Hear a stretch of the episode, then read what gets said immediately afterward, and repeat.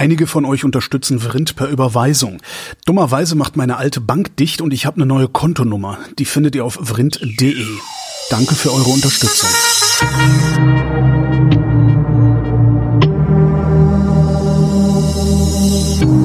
Wer redet, ist nicht tot. Willkommen zu einer neuen Ausgabe der Wissenschaft mit Florian Freistetter. Und mit Holger Klein. Florian! Schwarze Löcher können in Wirklichkeit Sterne neuen Typs sein. Hast du gelesen? Ja, habe ich gelesen, Hast aber ja. verstanden? Das, ja, nein, ich glaube, da ist jetzt, das ist äh, wieder so eine typische Nachricht. Also die Forschung dahinter ist jetzt äh, keine unseriöse Wissenschaft. Ja. Aber es ist halt wieder so eine typische Nachricht. Wenn du irgendwas sagst mit schwarzen Löchern, dann ist es eine Schlagzeile, weil Ja. schwarze Löcher sind mysteriös. Da muss man gar nicht verstehen. Zeit und Raum. Da muss man auch gar nicht verstehen, um was es geht. Es reicht, dass schwarze Löcher sind. Ich kann mich erinnern an die Schlagzeilen irgendwie früher über Planet 9 könnte ein schwarzes Loch sein. Äh, ja, eh, es könnte auch 100 andere Sachen sein und schwarzes Loch ist von den 100 ist am wenigsten wahrscheinlicher, aber äh, man kann es halt hinschreiben. Und in dem Fall, ich habe es mir ein bisschen angeschaut, diese Nachricht, diese äh, Sache. Äh, gesagt, wir wissen, was ein schwarzes Loch ist, wenn wir den Stand des Wissens nehmen, nämlich ein Objekt, das aus diversen Gründen extrem dicht geworden ist. Ja, also klassischerweise ein Stern, der unter seiner eigenen Gravitationskraft extrem stark kollabiert ist. Es gibt noch andere Arten, diese primordialen schwarzen Löchern, wo äh, Materie, die kein Stern war, äh, irgendwie kollabiert ist, aber die lassen wir mal außen vor. Also irgendwas kollabiert extrem stark, irgendwas wird extrem dicht und durch die extreme Dichte kriegst du halt auch eine extreme Krümmung der Raumzeit, die irgendwann so extrem ist, dass ab einem gewissen Abstand ja kein Objekt nichts mehr weg kann, weil die Fluchtgeschwindigkeit die Lichtgeschwindigkeit übersteigen würde. Genau. Also das ist im Prinzip, wenn wir sagen schwarzes Loch, ganz allgemein, dann meinen wir eine Region, wo die Raumzeit so stark gekrümmt ist, dass man von einem gewissen Abstand aus nicht mehr weg kann. Soweit so klar. Die Dinger haben wir beobachtet. Die haben, sie Ja, die haben wir ja selber erzeugt in CERN, ne, muss man ja auch mal sagen. Das halten die natürlich geheim, aber äh, VrindhörerInnen wissen das. Ja, und äh, ich glaube, ich, ich muss dann einen Termin noch. Wir müssen dann langsam zum Schluss kommen. Ja, und äh, natürlich kann man sich überlegen, äh, wie die schwarzen Löcher im Detail funktionieren. Weil, wie gesagt, wir wissen, äh, wie schwarze Löcher entstehen. Wir wissen, äh, wie sie sich zumindest von außen beobachtet verhalten. Da haben wir, wir haben gesehen bei Gravitationswellenforschung, wie sie verschmelzen. Wir haben Bilder gemacht. Wir kennen äh, die Prozesse, die in der Umgebung, näheren Umgebung schwarzer Löcher stattfinden. Also da wissen wir recht viel. Was wir halt auch nicht wissen, ist, was das schwarze Loch wirklich äh, Ist. an sich ist. Ja. Genau, weil wir halt Was passiert dafür- eigentlich mit all der Energie, die da reingeht? Genau, Was, weil ne? da, ja. da fehlt uns halt noch die, der entsprechende theoretische Unterbau dafür. Da brauchen wir irgendwas, wo wir Gravitation und äh, Quantenmechanik irgendwie zusammenbringen. Und ja, und dieses Quantengravitationsdings haben wir halt noch nicht. Ja, und wir haben schon lange nicht. Und äh, natürlich. Darum gibt's- sind sie jetzt hingegangen, haben sich gedacht, dann nehmen wir halt Stringtheorie und gucken mal, ob wir damit irgendwie was hinkriegen. Und das, Naja. das Problem mit der Stringtheorie ist ja, dass ich, äh, ich schaffe es nicht, dieses Ding irgendwie so, so zu begreifen. Also ich bin noch nicht mehr in der Lage, also Quanten, Quantenmechanik kann ich hinnehmen, ja? aber Stringtheorie gelingt mir nicht, die hinzunehmen. Ja, musst du auch nicht. Also, Ja, das will ich aber gerne, damit ich sowas kapiere, was sie da tun. Aber Nee, also man kann es, wenn man es jetzt sehr vereinfacht erklären will, also Stringtheorie ist ja genau einer von den Ansätzen, die sich Menschen ausgedacht haben, um Quantenmechanik und Gravitation zusammenzubringen. Mhm. Also ursprünglich motiviert war die Stringtheorie von was ganz anderem, aber dann ist man drauf gekommen, wenn wir sowas wie Stringtheorie haben, dann könnten wir daraus vielleicht eine Quantengravitation bauen. Ja, äh, und ich kann es jetzt, ich bin natürlich weit entfernt davon, ein Experte für Stringtheorie zu sein, ganz im Gegenteil, aber man kann es zumindestens äh, ja vielleicht so anschaulich motivieren, dass das Problem am Zusammenbringen von Gravitation und äh, Quantenmechanik äh, die Tatsache ist, dass Quantenmechanik etwas, ja, wie der Name sagt, quantifiziertes ist. Also da ist alles gequantelt. Du ist quasi Ja. digital, wenn du so ja, willst. genau, kleine Kästchen, wo, wo äh, die Teilchen Genau. eventuell sind oder auch nicht. Genau, und es gibt halt die Energie, die Dinge sind in Quanten und äh, die es kann nichts kleineres als das Quant geben. Also entweder du hast ein Quantum Energie oder halt ja zwei oder drei, aber nicht irgendwie ein halbes mhm. oder 1,5 oder sowas. Ja, also da gibt's halt quasi irgendwo eine Grenze, unter der nichts mehr ist. Und Gravitation ist in dem Sinne dann analog. Gravitation ist etwas Kontinuierliches. Die Gravitation von Einstein, so wie er sie beschrieben hat, funktioniert mit äh, diversen Differentialgleichungen, alles, die davon ausgehen, dass sich Gravitationsfelder halt durchaus ändern können, aber sie ändern sich eben kontinuierlich. Es gibt nicht so irgendwie, da ist Gravitation, da ist keine Gravitation. Oder da ist absolut viel Gravitation und dann macht so an einem bestimmten Punkt einen Sprung und dann ist eine andere Gravitation instantan von einem Moment zum anderen. Das muss sich alles quasi ja langsam, also langsam nicht mal, aber halt ja kontinuierlich ändern. Mhm. Und das ist das Problem, dass du halt wenn du das, das vergleichst, also wenn man es ganz stark runterbrecht, das eine sind Punkte, das andere sind Linien. Ja. Jetzt so anschaulich ja. gesagt. Und das kriegst du nicht zusammen. Also nee. es ist noch nicht gelungen, die äh, Gravitation zu quantifizieren. Mhm. Aber mit diesen Strings löst du das Problem insofern, als dass du die Elementarteilchen, die ja der Forschungs- und Beschreibungsgegenstand der Quantenmechanik sind, eben keine ja, Punkte sind, sondern Strings sind. Die sind eindimensionale Objekte. Mhm. Ja, Fäden. Das heißt, mhm. Genau. Und die haben eine, also Fäden, die sind ja. kleiner als der kleinste Punkt, den wir uns denken können. Ja, diese Fäden. Aber die sind quasi so klein, wie überhaupt irgendwas sein kann in der Quantenmechanik, bevor es aufhört, etwas zu sein. Aber sie sind eben ja nicht punktförmig, sie sondern eindimensional ausgedehnt. Mhm. Und damit, wie gesagt, ich kann es im Detail nicht erklären und wenn ich es anschaulich erklären sollte, müsste ich mich sehr viel mehr und länger vorbereiten mhm. mhm. und wüsste immer noch nicht, ob ich es dann anschaulich erklären könnte. Aber nicht es, es führt eben dazu, dass du jetzt eben etwas hast, was ausgedehnt ist als Basis äh, dieser neuen Theorie, kannst du eben damit die diesen Konflikt zwischen digital und analog jetzt im übertragenen ja. Sinne auflösen. Das ist so quasi das, was Stringtheorie ist. Das Problem mit der Stringtheorie ist, dass sie halt schön funktioniert, zumindest ein bisschen ja. funktioniert, aber dass äh, sie einerseits nicht wirklich funktioniert. Also wenn man Stringtheorie sagt und dann erklärt man so klassisch populärwissenschaftlich genau das, was ich erklärt habe. Mhm. Äh, die Elementarteilchen sind eben keine Teilchen, die sind Strings und die Strings können vibrieren und je nachdem, wie die vibrieren, kommen da eben, erscheinen sie uns wie unterschiedliche Elementarteilchen. Also die unterschiedlichen Elementarteilchen, die wir sehen, sind in Wahrheit gar nicht unterschiedlich, sondern alle der gleiche String, der halt nur unterschiedlich hin und her vibriert. Das mhm. ist so das, mhm. was erklärt wird. Und daraus kann man dann eben alle Kräfte, alle Dinge ableiten. Das Problem ist, man kann es nicht beweisen, ne? Es gibt keine Nein, Messung. ja, das ist, äh, das ist, ich darf es mir anders sagen. Eines der Probleme ist, dass dass diese Stringtheorie äh, eigentlich in der Form nicht existiert. Die Nobody Quantenmechanik, Spanish String Theory. die, die Quantenmechanik existiert als Theorie. Ja, da habe ich Formeln, da setze ich ein, da rechne ich aus, dann komme ich ein Ergebnis und das Ergebnis nehme ich und überprüfe es mit Beobachtungswerten. Also das ist eine genauso wie die Quantenmechanik. Ah, die Gravitationstheorie habe ich auch. Die kann ich wunderbar ausrechnen. Da kann ich irgendwie, ja, äh, kann ich Raumfahrzeuge durch die Gegend schicken ja, mit der Theorie, ja, wenn ich es will. Also ich nehme meistens Kepler dafür, aber könnte ich auch äh, Einstein nehmen, wenn ich mir Arbeit antue tun will. Aber wie gesagt, das sind Formeln, die, die beschreiben was, da kann ich was einsetzen und das geht. Mhm. Die Stringtheorie ist zwar auch, die besteht nur aus Formeln, aber es ist jetzt nicht so, dass ich da schon eine ja in sich konsistente geschlossene Theorie habe, wo ich sage, das ist die Theorie, die beschreibt mir dieses, jenes und das auch noch. Das ist die Vorhersage und, und so kann ich sie genau, prüfen. Ne? Genau. Ich, ich habe nicht nur keine technische Möglichkeit, die Vorhersagen der Stringtheorie zu überprüfen, weil wir da irgendwelche äh, Teilchenbeschleuniger bräuchten, die absurd viel größer sind als alles, was wir sinnvollerweise bauen könnten, sondern ich habe nicht mal die Theorie äh, vollständig vorliegen, die mir Vorhersagen macht. Das, das heißt, wir wüssten noch nicht mal, wie wir den Beschleuniger bauen müssten. Ja, das müssten wir schon. Also das ist ja, gut, das Problem. Ist ja Beschleuniger stimmt aber. Es geht nur darum, dass wir halt möglichst viel Energie irgendwie Wumms zusammenkriegen, damit halt dann ja irgendwelche Dinge ja, rausfallen. wie sieht, wie sieht der Detektor aus dann hinten? Ne? Also was, was messen wir überhaupt? Ja, ja, das wird man vielleicht auch, also das ja, müsste man sich überlegen, was man genau detektieren will. Aber halt im Wesentlichen, wir können ja sowieso nur die Teilchen detektieren, äh, die wir detektieren können. Wir müssen ja dann irgendwie aus den, äh, aus den Teilchen, die wir detektieren, zurückrechnen, was die früher mal waren. Das ja, war eigentlich auch ganz schön. Schneidereit, bauen Sie mal einen Detektor, der äh, eindimensionale Nee, nee, also Fäden. was da passieren würde, ist ja nicht, dass du Strings äh, detektierst, sondern machst du auch nicht, du hast ja auch das Higgs-Teilchen nicht detektiert. Wir ja, haben den Higgs-Detektor gebaut. Alles detektiert, wir haben, außer das Higgs-Teilchen, ja.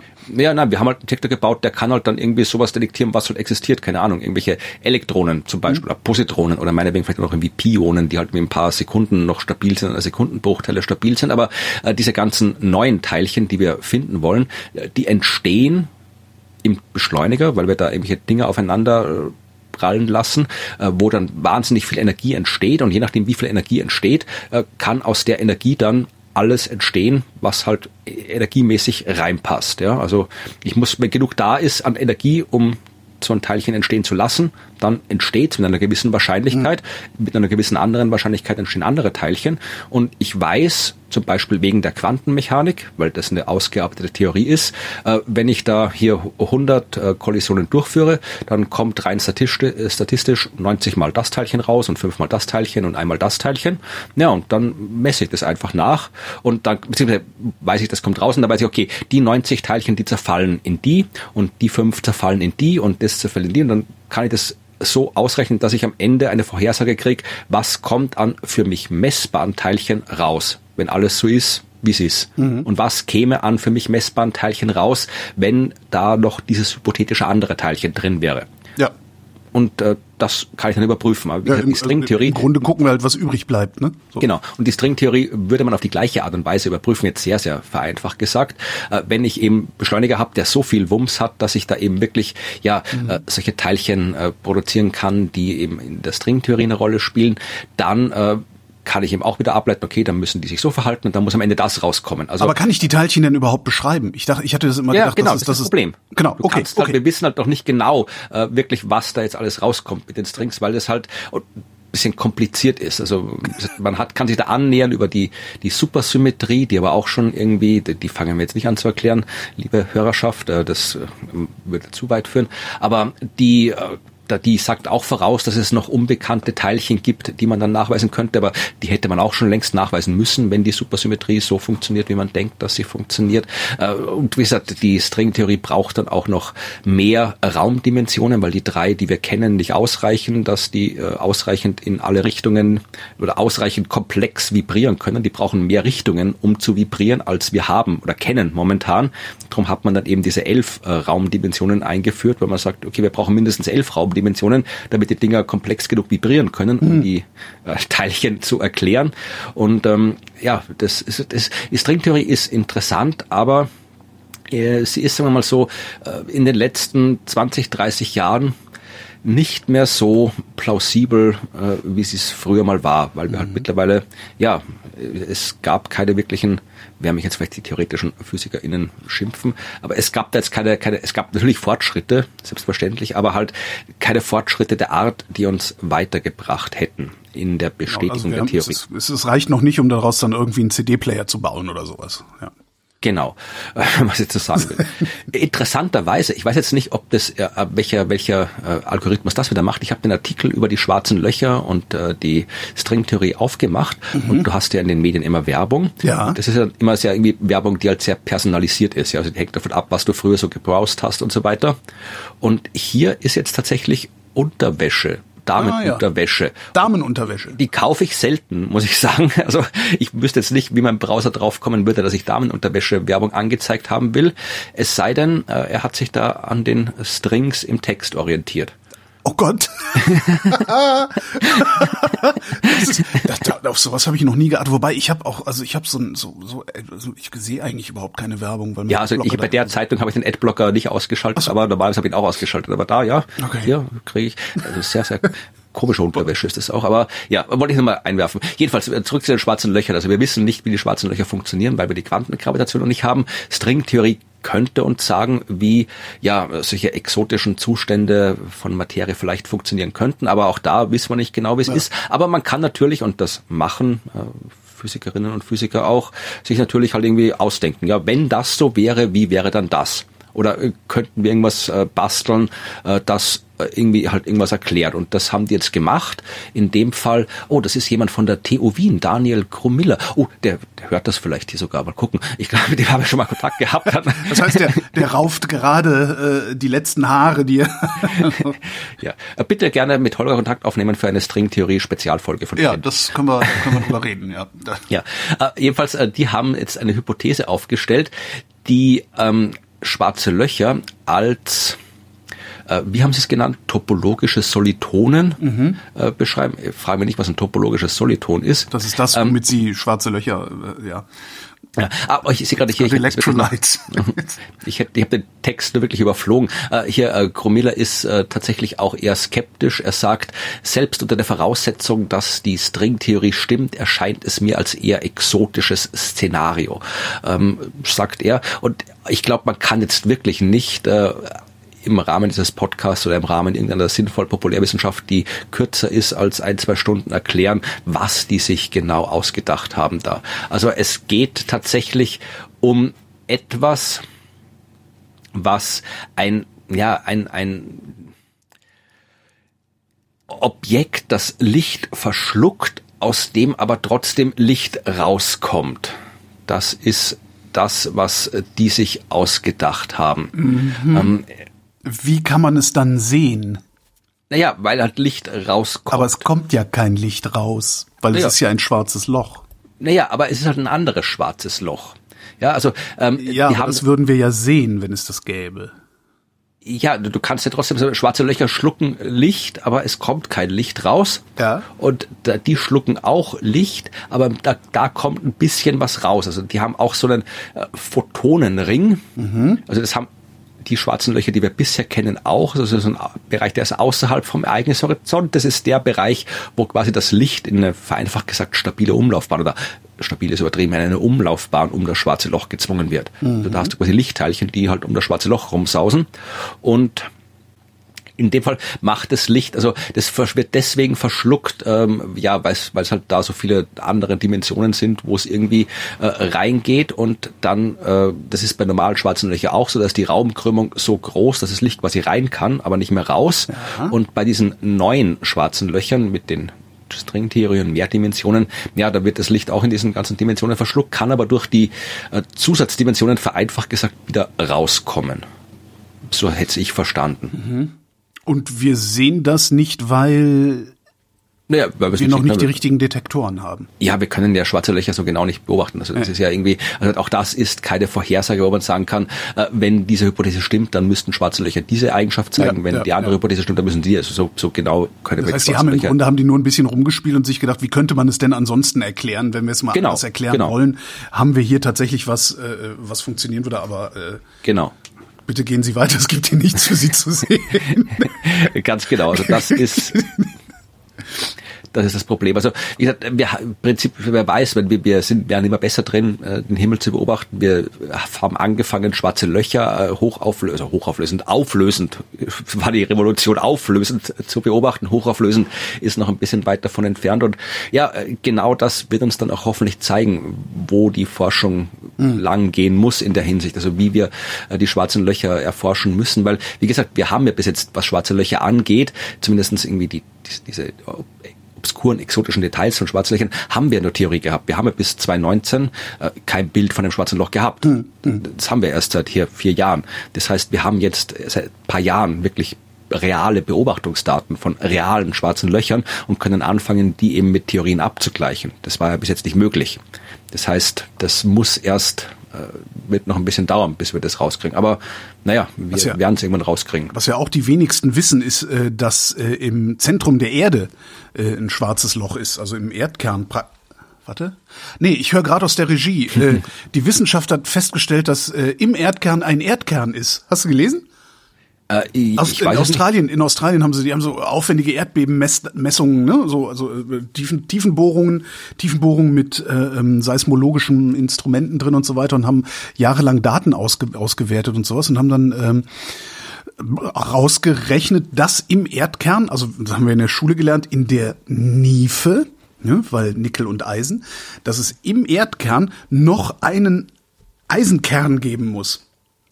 Okay. Also ja. in dem Nickel-Eisen-Gemisch, was da drin so rum, äh, äh, ne, was auch noch flüssig zu sein, zu sein scheint, äh, richtig hingucken konnten wir da ja auch bisher noch nicht, äh, was noch flüssig zu sein scheint, scheint es noch einen festen Kern aus Eisen zu geben innen drin. Ja, das, Ja, das, also das wundert mich jetzt nicht. nicht? na, ne, ich wollte nicht, es wundert, also, ich hätte jetzt, so habe ich es nicht gemeint, sondern es wundert mich nicht. Schade, hätte ich cool gefunden. Nein, also das wundert. Wussten Sie das nicht? Na, es, ich wollte sagen, es wundert mich nicht, dass wir über den Erdkern noch Dinge rausfinden können, weil, man, ja, das ist, Leute sagen immer, ja, wir wissen viel weniger über die Tiefsee, wir wissen viel weniger über das Innere der Erde als Ja. über den Himmel, das Universum, was dann oft immer so als, als Vorwurf äh, klingt für die Astronomie, aber wir können ja auch Das nichts ist auch, glaube ich, die so gemeint. Ich tatsächlich, ich glaube, das ist so gemeint. ja, wir können ja auch nichts dafür, wenn die Geologie und die Ozeanologie äh, so schlecht drauf sind. Aber nein, es ist natürlich vollkommen verständlich, warum das nicht funktioniert, weil das, das Weltall, da kann ich ja hinschauen. Ja? Also zwischen uns Ey, klar, und der Andromeda-Galaxie ist nix. Da kann ich, das kann ich hinschauen. Äh, ins Erdinnere schauen ist halt sehr, sehr schwer. Das ist halt deutlich schwerer als ins Universum schauen. Ich meine, die haben andere Möglichkeiten zur Untersuchung. Also die in der Ozeanologie können sie irgendwie Wasserproben nehmen oder sonst was und die anderen können nämlich Bohrkerne machen. Wir können nichts angreifen in der Astronomie. Aber dafür können die halt nicht schauen, was da unten ist. Also insofern Ne, die brauchen halt wirklich richtig starke Erdbeben, um zu gucken, was da unten ist. Ne? Sie Genau, haben, die haben genau. eins, die, das, das, was die auf die Spur von diesem äh, mutmaßlich inneren Erdkern gebracht hat, ist ein Beben der Stärke 7,9 auf den Salomoninseln äh, vor vor sechs Jahren. Ja, und man dann welche das Ding hat sich ticken die Verschwörungstheoretiker wieder aus. Ja, kann man auch nicht weiter. Diese Rüttelautos, ne? Kennst du die? ja, ja. ja. Die sind ja, die sind ja cool. Das ist ja wirklich coole. Ja, ja, absolut. Äh, Ja, ja, ja. Also Ja, so, aber so den schöne Videos von. Nee, und das, das, das, schwierig. Genau, und die haben es nur gesehen, weil dieses Beben sich einmal komplett durch die gesamte Erde ausgebreitet hat. Was ich irgendwie auch eine vollkommen aberwitzige äh, Vorstellung finde. Ungefähr 1300 Kilometer Durchmesser soll dieser innere Erdkern haben. Mhm. Und aus Eisen soll er sein. Aber wir brauchen mehr Forschung. Genau. Und äh, wir reden heute auch ein bisschen nicht über Forschung, sondern auch über äh, angewandte Forschung. Wir haben Fachhochschule. äh, sehr viel Raumfahrtzeug, das aktuell stattfindet und stattgefunden hat. Okay, da bin ich ja mal Weil, gespannt. Äh, ja, wir haben ein paar so, wir haben äh, beim letzten Mal über Juice gesprochen. Ja, du hast noch davor stimmt. mit Ruth ausführlich über Juice gesprochen und Juice ist jetzt erfolgreich losgeflogen. Das ist passiert seit dem letzten Mal. Kann, Zwar kriegt nicht jeder Tag- hin, ne? ja, einen Tag Verspätung, aber erfolgreich äh, losgeflogen. Und mein gut, jetzt acht ähm, Jahre dauert's noch, aber äh, da müssen wir noch, äh, da passt Ja, die, und äh, die, die, äh, das, das, das, dieses acht Jahre zu warten. Also ich, ein Freund von mir, der hat mal ein Stück Software geschrieben, äh, als er noch auf der Uni war. Und das ist über 20 Jahre her. Und das ist dann irgendwie nach äh, ja, fast zwei Jahrzehnten ist das in irgend auch einer, einer Raumfahrtmission ist das eingesetzt worden. Ja, ja, ich finde, das sind so, so frustrierende Zeiträume irgendwie. Also du machst da was fertig, schießt es ab, freust dich, es ist gestartet und dann sitzt du erstmal acht Jahre da und musst im Grunde hoffen, so wie bei James Webb, dass das Ding auch funktioniert, wenn du es einschaltest dann irgendwie. Ja. Aber hast du, äh, wie gesagt, wir haben über Juice, hast du mit Ruth und äh, mit, äh, mit mir schon ein bisschen geredet und wie gesagt eben, ich habe auch in anderen Podcasts schon ausführlich über Juice gesprochen, also das müssen wir jetzt nicht wiederholen, aber hast du die Geschichte mit dem äh, Faultier mitbekommen? das, was ist das? Weltraumfaultier. Nee, Ja, nein, nein, das war cool. Das ist eines der, der, der schönsten äh, ja, Nebensächlichkeiten bei dem Start. Äh, die Rakete ist ja in Französisch-Guyana gestartet Ja. worden. Und äh, da ist halt Dschungel. Und Ja. im Dschungel leben Faultiere. Und da stand halt so eine Kamera vor der Rakete, äh, die halt dann den, den Start übertragen hat. Und so ein paar Minuten vor dem Start ist da halt plötzlich so ein Faultier gesessen und hat das Ding gefotobombt. Also saß dann wirklich so, es, war nicht ein paar Minuten, es war ein bisschen früher, aber es hat, äh, war halt, saß halt da, war Hintergrund Rakete, vorne so ein Faultier, das so in die Kamera guckt, so, so was ist hier los? Und ähm, sie haben es dann noch irgendwie, weil wenn das gestartet wäre und das Faultier doch da gesessen wäre, dann wäre es ein Ex-Faultier gewesen. Äh, sie haben es dann noch abgeholt, es sind noch Ah, ich guck grad, ist haben- ja geil. haben das Ding eingesammelt Super. und ist natürlich sofort der Social Media Star geworden, das Faultier. Und du kannst, kannst jetzt T-Shirts kaufen von dem allen. Und eine, äh, eine Astronomin oder eine Raumfahrtingenieurin, ich weiß gerade nicht, was sie beruflich ist, ja, die hat auch bei der NASA, beim NASA Rover mitgearbeitet, Tanya Harrison, äh, die macht anscheinend so nebenbei, ja, die macht so, so Space Merch, du kannst ja wie T-Shirts und Ja. Kaffeetasten alles kaufen. Und die hat dann auch ein, sofort so ein Badge äh, gezeichnet äh, vom Jupiter Icy Moon Explorer mit dem Faultier, so in, in Raumanzug vom Jupiter und dem sehr, sehr schönen ähm, äh, Motto, was ja so Badges immer haben. Ich weiß nicht, wie gut dein Latein ist, aber das Motto ist Ad Jovem Lente. Adiovem Lente. Äh, zum, zum Jupiter. Lente? Nee. zur Jupiter langsam. Sehr schön. Und das ist eigentlich, also, hätten, hätten die PR-Leute von der ESA hätten es fast nicht besser äh, machen können, weil es ist ja quasi langsam ist ja ein Charakteristikum dieser Mission, weil sie es halt ja langsam machen müssen, äh, weil halt die Ariane 5 den Wumms nicht hat, um diese vollgetankte Juice-Sonde dahin zu bringen. Und ja, jetzt fing es halt langsam und dass man jetzt hier noch dieses Faultier quasi noch dazu hat, so ist eigentlich ein schönes Motto. Wir fliegen langsam zum Jupiter und dann das Faultier dazu. Das ist eigentlich sehr, sehr schön. Stimmt.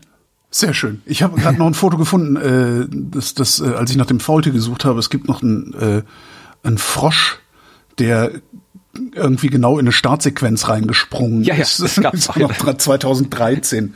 Vermutlich hatte das. Oh, und es gibt auch, anscheinend gab es auch noch, ah ja, eine, eine Weltraumfledermaus 2009, Space Bat, die Ja. Am Space Shuttle Tank sich festgehalten. Oh, das Ja, es gab auch mal so wie so eine Übertragung, wo halt irgendwie so eine Spinne, glaube ich, direkt auf der Kameralinse saß bei der Übertragung, wo es dann so aussah, als wird die Rakete von einer gigantischen Spinne angegriffen. Mhm. Also da gibt's lustige Sachen, wenn man da sich beschäftigen will. Aber wie gesagt, Juice ist unterwegs und äh, wird noch ein bisschen brauchen. Ja. Äh, was auch noch passiert ist äh, in den letzten Tagen war das Starship von SpaceX, das auch abgehoben ist. Ja, aber, Aber direkt nicht so weit kam. Vier Minuten, glaube ich, ist es explodiert. Ne? Oder haben, haben sie es explodieren lassen, Genau, weil ja. sie gemerkt haben, dass es nichts bringt. Ja, aber trotzdem, es, es, es, es ist wieder wieder so ein Mediending. Also äh, über Juice ist natürlich berichtet worden, aber in meiner Wahrnehmung über SpaceX deutlich weil es mehr. halt Elon Musk ist und der Typ irgendwie immer noch bei sehr vielen Menschen als äh, unerkanntes Genie oder erkanntes Genie gilt und sich natürlich äh, das alles, also die Medien haben ja das Problem, dass sie immer über Personen erzählen müssen. Darum hast du, wenn du sowas wie, ne, also der Spiegel, die, die, das Magazin, die, die treiben das ja auf die Spitze. Du kannst ja beim Spiegel immer äh, die ersten beiden Absätze eines jeden Artikels einfach ignorieren, weil da immer sowas drinsteht wie Florian Freistetter war sich nicht ganz sicher, als er seinen Computer am Dienstagmorgen einschaltete äh, und bla bla bla bla bla. Und äh, du kannst halt alles, was, was SpaceX macht, kannst du alles erzählen über diesen Schwachkopf-Chef, den die da haben. Ja, Ja, und da- darum erzählen die das so gerne, weil du kannst halt immer, ah, Elon Musk hat eine Rakete starten lassen, ah, hat dies, hat das, hat jenes gemacht. Und bei Juice ist es halt, ja, die NASA, die, die ESA, irgendwie so ein, so ein, äh, ja, unkonkretes Ding. Daher kommt das. Bin ich fest von überzeugt. Ja. Das ist Also, ich glaube, das, das Hauptding oder ein weiterer Faktor ist halt, dass es halt einfacher zu erklären ist. Ich meine, du hast ja wie bei Juice Mission, da musst du schon ein bisschen was vermitteln, wenn du mehr sagen willst, als da flog was. Da ist hier große die berichten, Rakete die berichten kaputt. doch selbst, die berichten doch selbst über den weichen Stuhl von Elon Musk. Ja. Äh, Das, Nein, das ich- ist, äh, Nein, ja, aber es ist halt wesentlich äh, leichter zu arbeiten journalistisch oder je nachdem, wie man es definiert, äh, wenn ich einfach habe, Rakete ging kaputt. Ja, das ja, ist eine Geschichte, die ist fertig Mars, im Wesentlichen. Mars-Rakete ging kaputt. Das ist ja, ne, Mars, wir fliegen jetzt alle zum Mars. Ja, die ist halt schon fertig, die Geschichte damit Genau. und irgendwie äh, erfolgreiche Mission äh, zu den Jupitermonden gestartet. Da muss ich noch ein bisschen erklären, was, was macht die da, warum Ja, ist die ja, da und so weiter. auch, Also ja. das ist, und ähm, ja, und dann kommt natürlich dazu irgendwie die, die, die Lust der Medien am Misserfolg, weil, obwohl es eigentlich gar kein Misserfolg war Ja. in der Hinsicht. Ja, also, ja, also das ist, du hast natürlich, du hast auf der einen Seite, man nennt, man nennt das, if it bleeds, it leads. Also wenn es blutet, ist es eine Schlagzeile. Ähm, das ist das eine und das andere ist natürlich auch die, die, äh, es, es erzählt sich einfacher, wie du sagtest. Ja, ja, es ist halt eine Mars, es ist halt die Mars-Rakete. Ja. Und Nee, es, ist die, das- es ist neu. Ja, also weil die Juice-Mission, die ist aus wissenschaftlicher Perspektive ist die neu, aber da hat jetzt nicht irgendjemand so eine big fucking Rocket mit einem neuen Spaceship gebaut, um das zu machen, sondern das ist so ein evolutionäres Ding und dieses Mars-Gedöns, was, was Musk sich da äh, überlegt hat, das ist halt außerdem noch ein völlig neues Raumfahrzeug, zumindest in der Wahrnehmung. Ja, also die, die Rakete ist neu, das Starship flog ja schon ein paar Mal, also das ist ja schon äh, getestet worden, die große Rakete drunter, die ist neu. Das ist auch das Beeindruckende, dass sie es halt geschafft haben, dieses gigantische Teil, das größte Rakete, die je gebaut worden ist, dass sie die zumindest mal irgendwie vom Boden weggebracht haben, ohne dass sie sofort explodiert ist. Also das ist ja schon, die ist ja geflogen. Sie hat sich nur irgendwie, die Abtrennung hat irgendwie nicht funktioniert, soweit ich das irgendwie jetzt da mitbekommen habe und darum haben sie es halt dann, ja, sprengen müssen. Na, es gab auch so ein, ein Foto, also die haben ja, ich weiß gar nicht, wie viele Motoren die hat, die Rakete, das waren ja doch irgendwie 18 oder irgendwie sowas und es gibt so ein, äh, ein Foto, äh, das die brennenden Raketenmotoren zeigt und die sind, die brennen nicht alle, also das Ding Ja, ja. ist auch nicht komplett gezündet, also das, Ist halt die Frage, da kenne ich mich jetzt zu wenig aus, ob die alle wirklich brennen müssen oder ob da Okay. jetzt ein bisschen Schwund eingearbeitet ist. Aber sie ist mal, sie ist mal hochgeflogen. Das ist schon beeindruckend, dass die da das geschafft hat. Und ähm, die Frage ist halt, ich habe das auch im anderen Podcast, äh, im Universums-Podcast schon angesprochen. Ähm, es ist, die Frage ist, nicht, äh, wann wird die fliegen. Die wird irgendwann fliegen, die Rakete, aber der eigentliche Grund oder die, eigentliche Punkt ist, äh, wie schnell fliegt die wieder, weil es ist ja immer der, der Claim von SpaceX, sie sind so nachhaltig wiederverwertbar, machen alles viel billiger. Ja, und Startrampe äh, jetzt nicht unbedingt, ne? Genau, das ist ein Punkt, wo man, wo man vielleicht doch irgendwie den Unterschied zwischen Elon Musk und NASA oder sowas sieht, weil eigentlich wo war schon der Plan, da eine vernünftige äh, Startrampe hinzubauen, äh, die mit irgendwie einer Stahlplatte und irgendwie Kühlung und Wasser und was man alles braucht, dass irgendwie so der Startbasis nicht sofort kaputt ist. Aber das ist aus diversesten Gründen, die ich jetzt gerade nicht mehr weiß, nicht passiert. Also die haben die nicht bauen können, ähm, weil, keine Ahnung, ähm, ähm die ist nicht fertig geworden oder sowas und die haben irgendwas hat nicht funktioniert und dann hat halt irgendwie Musk gesagt, so, ja, weil, weil betonier das und weil betonier das und flieg los. Weil Ölen unbedingt an Hitlers Geburtstag dieses Ding starten wollte. Bin mir nicht sicher, ob ihm das eine Rolle gespielt hat, aber. Arschloch genug, also für ein Arschloch genug halte ich ihn. Entschuldigung, ich nehme das sofort zurück, das ist ja eine schlimme Beleidigung hier. Ja. Ja, aber wie gesagt, jedenfalls hat er dann einfach, das haben sie halt irgendwie hinbetoniert. Und das ist halt die Frage, wenn ich dann jetzt irgendwie, wenn so eine, so eine Startrampe bauen, dauert auch ein bisschen. Das ist auch ein bisschen mehr als einfach nur irgendwie mal ein bisschen Beton in die Wüste kippen. Also, wenn wir denn jetzt dann erstmal wieder hier eine neue Rampe bauen müssen, wir müssen eine neue Rakete bauen, wenn das nicht mehr so zwei Jahre dauert, bis sie eine neue Rakete fertig haben, dann wird es auch nichts mit all den großen Plänen von SpaceX. Ja, früher oder später halt schon, ne? weil im Zweifelsfall bewerfen die das halt mit echt viel Geld, habe ich so den Eindruck. Also die, ja, eh. die scheißen ja. sich da nichts, ne? Ja. Eh, aber wie gesagt, das ist ja nicht der, der Claim von SpaceX, wir schmeißen so viel Geld drauf, das tun sie dann vielleicht, aber mhm. der Claim ist, wir machen das alles so nachhaltig und das kannst du alles wiederverwenden und alles kann landen und so weiter. Ja. Und natürlich kannst du jedes Problem mit Geld erschlagen, aber der Claim von SpaceX ist eigentlich ein anderer. Vor allem, weil das sehr viel von dem Geld ja eigentlich auch nicht SpaceX-Geld ist. Das ist ja, kommt ja wahnsinnig wieder von der NASA und so weiter. Also so viel eigenes Geld steckt da ja mhm. auch nicht drinnen. Was ich auch noch interessant fand, war, dass äh, hinterher irgendwie die Trümmer überall runtergeregnet ja. sein sollen, äh, wo sie auch eigentlich nicht hätten regnen dürfen, wenn ich das richtig verstanden habe. Und es auch so Bürgerinitiativen gibt, die sagen, ey, wir wollen das hier nicht haben, startet eure Rakete gefälligst woanders. Fand ich auch ganz spannend. Was, was mich jetzt noch interessieren würde, ist, was haben wir denn gelernt daraus? Also klar, jeder Misserfolg, man lernt immer was draus, ne? weil es ist halt Wissenschaft, ist Grundlagenforschung, also es sind Prototypen, die da hochgeschossen werden jedes Mal. Das heißt, ich habe immer irgendeine Erkenntnis daraus. Welche Erkenntnis habe ich denn jetzt daraus gewonnen?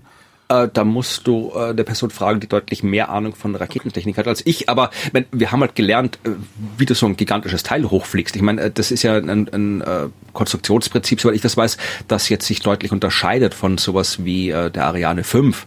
Und äh, die hat diese beiden äh, Booster links ja, und rechts ja. und dann dieses eher schwache Haupttriebwerk. Und das, was Musk hier gemacht hat, wie heißt das Teil? Super Heavy Falcon oder sowas. Das ist ja, erinnert ja eher an diese russischen genau, Raketen, die, die, die, zum Mond fliegen sollten mit ganz vielen einzelnen Triebwerken, was ja bei den Russen nie wirklich funktioniert hat. Mhm. Und äh, da jetzt aber anscheinend funktioniert hat. Also das weiß man jetzt, dass man zumindest so eine Rakete in die Luft kriegt. Und wenn es jetzt nicht am Triebwerk selbst lag, an der, am Grundprinzip der Konstruktion, sondern dann nur halt irgendwelche, ja, vereinfacht gesagt Kleinteile nicht funktionieren, dass sie das abgetrennt hat, dann äh, ja, kann man vielleicht dann wirklich irgendwie einen Fortschritt bei den Schwerlastraketen bauen, wenn man jetzt rausgekriegt hat, wie man so ein gigantisches Teil in die Luft kriegt. Wo du, wo du sagst, äh, viele kleine Einzelraketen, da musste ich dran denken, auch als ich dieses Bild sah mit diesem brennenden, dieses brennende Bündel sozusagen. Mhm. Äh, kennst du die OTRAC? Haben wir darüber schon mal geredet? Das sagt mir jetzt gar nichts. Orbitaltransport und Raketenaktiengesellschaft. Das war in den 1970er Jahren eine private Raumfahrtfirma in Deutschland mhm. ähm, die versucht haben, also gibt's auch einen ganz, ganz tollen Film drüber, äh, Fly, Fly Rocket Fly heißt der. Ähm, da haben ein paar deutsche Ingenieure versucht, ja im Grunde eine, ja, eine Rakete zu bauen und die komplett anders zu bauen und zwar aus aus einzelnen Röhren. Also du hast halt praktisch so ein, was weiß ich, so eine, eine Rakete. Die hat, Essig. Genau. Du hast und Luftballons. Du, du hast ja praktisch eine einzelne Röhre, also eine Rakete ist eine einzelne Röhre, die kannst du aber bündeln in beliebiger Anzahl und zu, und zu mehreren Stufen auch zusammenbauen, je nachdem, wie viel Last du transportieren willst. Und die haben halt rumexperimentiert und ähm, so wie ich das verstanden habe, waren die nicht ganz unerfolgreich. Also sie waren nicht so erfolgreich, wie man vielleicht hätte sein wollen, aber es ist halt auch äh, 60 Jahre her ähm, oder 50 Jahre her. Äh, die waren nicht ganz unerfolgreich und ähm, das Programm ist dann aber von der Bundesregierung verboten worden, wenn ich das richtig in Erinnerung habe, weil vor allen Dingen die Alliierten Schiss hatten, dass das eine heimliche äh, Waffenforschung ähm, wäre, die hier durchgeführt würde. Und dann sind die Leute von der OTRAG sind dann nach, ähm, wie hieß er denn? Ah, die sind dann nach Afrika, verdammte Axt, wo waren die, wo sind die denn dann hin? Ähm, in Kongo sehe ich gerade in der Wikipedia. Okay, die, die sind dann, Seko. Sind, sind dann nach Afrika, äh, äh, warte, im Kongo? Nee, die waren Ich habe ich hab gesagt, ein Testflüge dritter Start am 5. Juni 78 in Anwesenheit des Staatschefs Mobutu Sese Seko. Das war der Präsident Nee, die sind Kongo. erst, äh, okay, okay. Ich meine, nee, die sind die nicht nach Zaire und da war der andere. Ja, stand auch hier. Es gab Starts in Zaire, in Okay. Libyen und in Schweden auch. Ja. Jedenfalls sind sie, haben sie sich dann irgendwie so nach Afrika abges abgesetzt, mehr oder weniger, und da dann mit den Diktatoren irgendwie äh, arrangiert und angefreundet, äh, um, um ihr Raketenprogramm weiterzumachen. Und die Diktatoren haben halt gedacht, so, oh geil, dann kriege ich jetzt hier ballistische Raketen, um alle anzugreifen oder, oder was. Also eine total abgefahrene Geschichte, die Otrak. Also kann ich, kann ich nur empfehlen. Also dieser Film, wenn du den irgendwo findest, Fly Rocket Fly heißt der. Hat einen- einen Heidenspaß gemacht. Ja, Wikipedia sagt doch gerade, dass es ja auch Probleme gab mit Frankreich, weil äh, die gerade auch dabei waren, die Ariane zu bauen. Ah, siehst du? Fall. Und das war ein europäisches Projekt. Und dann hat Frankreich gesagt, Leute, Deutschland macht, hört auf, ihr eigenes Ding zu machen, wir machen gemeinsam die Ariane. Ja. Ach, schön. Ja, schöner, Apropos- ja. schöner Film. Ich mal gucken, Apropos eigenes Ding, äh, das ist auch etwas, was die Hörerschaft dann vielleicht schon weiß, wenn diese Folge veröffentlicht wird. Denn am 25. April 18.40 Uhr mitteleuropäische Sommerzeit, was aus unserer Sicht so knapp ja acht Stunden in der Zukunft liegt, äh, ziemlich sogar neun Stunden, fast exakt neun Stunden, will der weiße Hase auf dem Mond landen. Der weiße Hase, das klingt wie irgendein asiatisches Raumfahrzeug. Genau. Hey. Hakuto R. Und äh, das Besondere ist, dass Hakuto R, wenn denn diese Landung äh, heute Abend auf dem Mond funktioniert, dann wäre das die erste private Mondlandung. Also Okay. ohne Menschen drin, selbstverständlich. ja, aber, das ist ja trotzdem, das ist ja äh, das wäre ein großer Meilenstein, ja. in der Tat. Was machen die da? Also wer, wer, landen hauptsächlich, glaube ich. Also das ist, ich habe jetzt auch noch die Details nicht, das ist äh, das japanische Raumfahrtunternehmen iSpace. Ja, also keine Ahnung, so, so ein Start-up offensichtlich. Ähm, ich glaube, das geht zurück auf diesen Google Lunar X Prize. Das war ja was, was Google mal gemacht hat, so Anfang des Jahrtausends, äh, wo sie so einen Preis ausgelobt haben, Google, ähm, für Firmen, die am Mond landen. Und da war einfach um halt irgendwie, ich weiß nicht, was sich Google davon versprochen hat, außer PR. Äh, ich habe gesagt, irgendwie hier, wer es schafft, irgendwie eine Sonde sicher auf dem Mond zu landen und dann äh, irgendwie 500 Meter auf der Mondoberfläche zurücklegen, kriegt 20 Millionen Dollar von uns. ich hab ich gar nicht mitgekriegt. Das war der Preis, ja. Und es gab dann nämlich so andere, es gab dann nämlich noch einen, so einen Trostpreis, wenn du nur landen kannst, aber nicht rumfahren, dann kriegst du immer noch 5 Millionen Dollar und noch so andere kleinere äh, Milestones und Bonuspreise, aber hat niemand geschafft tatsächlich. Es haben viele Teams teilgenommen, aber äh, hat niemand geschafft davon. Und ich glaube, ich bin mir nicht ganz sicher, ob diese eine israelische Mission, die äh, da die Bärtierchen auf den. Mond gebracht hat, Was ist aus denen dann eigentlich geworden? bin mir nicht sicher, ob die da auch an diesem Google X-Preis mit drin waren. Aber wie gesagt, das, äh, jedenfalls aus diesem, diesem äh, Lunar X-Preis ist äh, diese Firma iSpace hervorgegangen und die haben es tatsächlich geschafft, ja, Dinge ins Weltall zu bringen und tatsächlich haben sie es geschafft, am, wann war das, Dezember 2022, also letztes Jahr im Dezember, äh, zu starten. Ja, also sie haben ihr Ding auf eine Falcon 9 gegeben, also die Rakete haben sie nicht selbst gebaut, die haben sie halt zugekauft, was ja jetzt auch die Raumfahrt, private Raumfahrt deutlich einfacher macht, dass du halt einfach ja mit ausreichend viel Geld zu sowas wie SpaceX gehen kannst und sagen, hier, Mach mal. einen Platz auf der Rakete. Du mal Bärchen auf dem Mond, genau.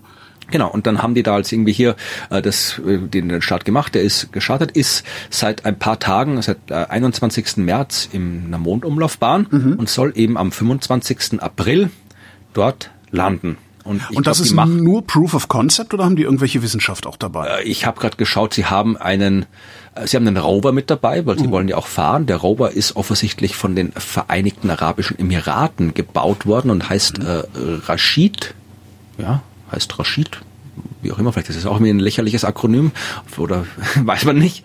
Und dann haben sie äh, die Japaner, die japanische Raumfahrtagentur, die, die, staatliche Raumfahrtbehörde hat auch einen Rover mit draufgestellt.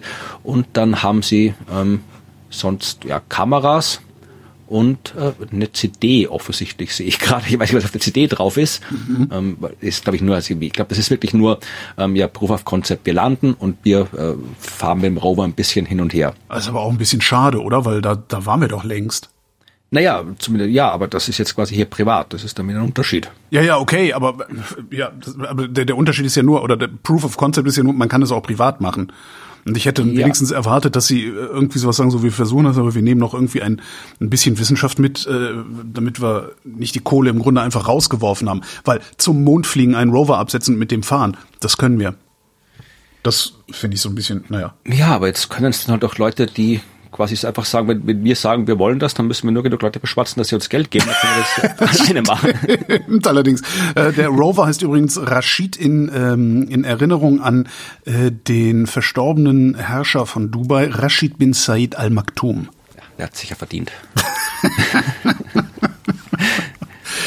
Sind wir durch mit dem Weltraum? Äh, wir haben noch mehr Weltraum, noch aber mehr das war jetzt so die, das war jetzt glaube ich so die die Raumfahrt. Die Raumfahrt. Ah nee, wir haben noch mal, ich habe noch ich habe noch Raumfahrt sehe ich gerade. Ich habe noch zweimal Raumfahrt. Hm. Ja, sag Bist an. du gleich in einem Rutsch durch oder bist ja, komm, fahr, nee, mach mal. Ich bin eh schlecht vorbereitet. Äh, wir haben vor kurzem ein Jubiläum gehabt, nämlich äh, Mini-Hubschrauber am Mars-Jubiläum. Äh, wie, wie, wie ähm, äh, ist der seit einem Jahr da oder so ähnlich? Der ist seit zwei Jahren. Zwei Jahren sogar schon. Ja, vor zwei Jahren ist äh, hier äh, Perseverance mit äh, dem kleinen Mini-Hubschrauber oder Drohne, schon ein hewiger Hubschrauber aus, äh, Ingenuity gelandet und am 19. April 21 ist tatsächlich eben auch historischer Moment die erste Luftfahrt auf einem anderen Planeten gelungen. Mhm. Da ist der kleine Hubschrauber 40 Sekunden lang durch die Gegend geflogen und ähm, ja, seitdem fliegt er und fliegt er und fliegt er. und zwar schon, schon schon länger als sie erwartet hatten, habe ich irgendwo naja, gehört. Naja, ne? erwartet haben sie gar nichts. Also erwartet war irgendwie vielleicht funktioniert er. Das war die Erwartung, ja, die man ja, sich ja. gehabt haben. Und äh, dass er jetzt wirklich seit zwei Jahren funktioniert, ich glaube über 50 Flüge schon absolviert hat und auch weite Flüge absolviert hat, ähm, das ist tatsächlich tatsächlich, das hat niemand erwartet. Also, dass das die besten Erwartungen waren vielleicht, okay, wir, wir kriegen den einmal in die Luft oder wir ja. fliegen vielleicht auch ein zweites Mal. Aber dass er wirklich so lange funktioniert. Ja, Sie sagen hier äh, JPL, äh, hier im Artikel steht sogar drin, als wir zum ersten Mal geflogen sind, also nachdem Sie gezeigt haben, es funktioniert, haben Sie gedacht, okay, vielleicht schaffen wir fünf Flüge. Ja, siehst du. Ja, ja. Und ist ja hier der, der äh, Chef von dem Projekt sagt, und nun haben wir die erwartete kumulative Flugzeit um 1250 Prozent übertroffen, die erhoffte Flugstrecke sogar um 2214 Prozent. Wie weit kann sich das Ding eigentlich vom Rover entfernen? Weißt du das aus dem Stand? Gute Frage, die ich dir nicht beantworten kann. Also ich glaube, die sind schon unabhängig voneinander, glaube ich. Weil das ist ja, eigentlich will man ja, ne, eigentlich will man ja einen ganzen Schwarm von diesen Dingern jetzt auf dem Mars aussetzen und hey, da mal glaub, richtig Ah. Ich glaube, das wird auch passieren, weil gesagt, jetzt weiß man, dass es funktioniert. Man kann, es war ja vorher nicht mal sicher, ob du überhaupt auf dem Mars fliegen kannst, weil der quasi keine Atmosphäre hat. Und äh, jetzt weiß man, es geht. man weiß, es geht auch gut. Also wird man sicherlich ähm, hier mehr von sich. Es ist ja praktisch, wenn so ein Rover, äh, den musst du halt da wirklich so. Wenn, gut, die Rover brauchst du, wenn du halt irgendwie am Boden was analysieren willst. Aber wenn du einfach nur mal so Terrain erkunden willst, dann ist es natürlich viel einfacher. Ich flieg, weil dann muss ich nicht immer um jeden Felsen rumfahren. Kennst du das Google Doodle, wenn man Ingenuity googelt? Ja, ja, das kenne ich. Habe ich sehe ich gerade zum ersten Mal, weil ich wollte mir das Ding noch mal angucken. Ähm, und äh, es ist tatsächlich, man, man kann dann, wenn man einmal draufklickt auf das kleine orangene Fluggerät, was äh, einfach auf der Webseite abgebildet ist, dann fliegt das Ding hinterher über einen Bildschirm. Das ist ganz mhm. hübsch.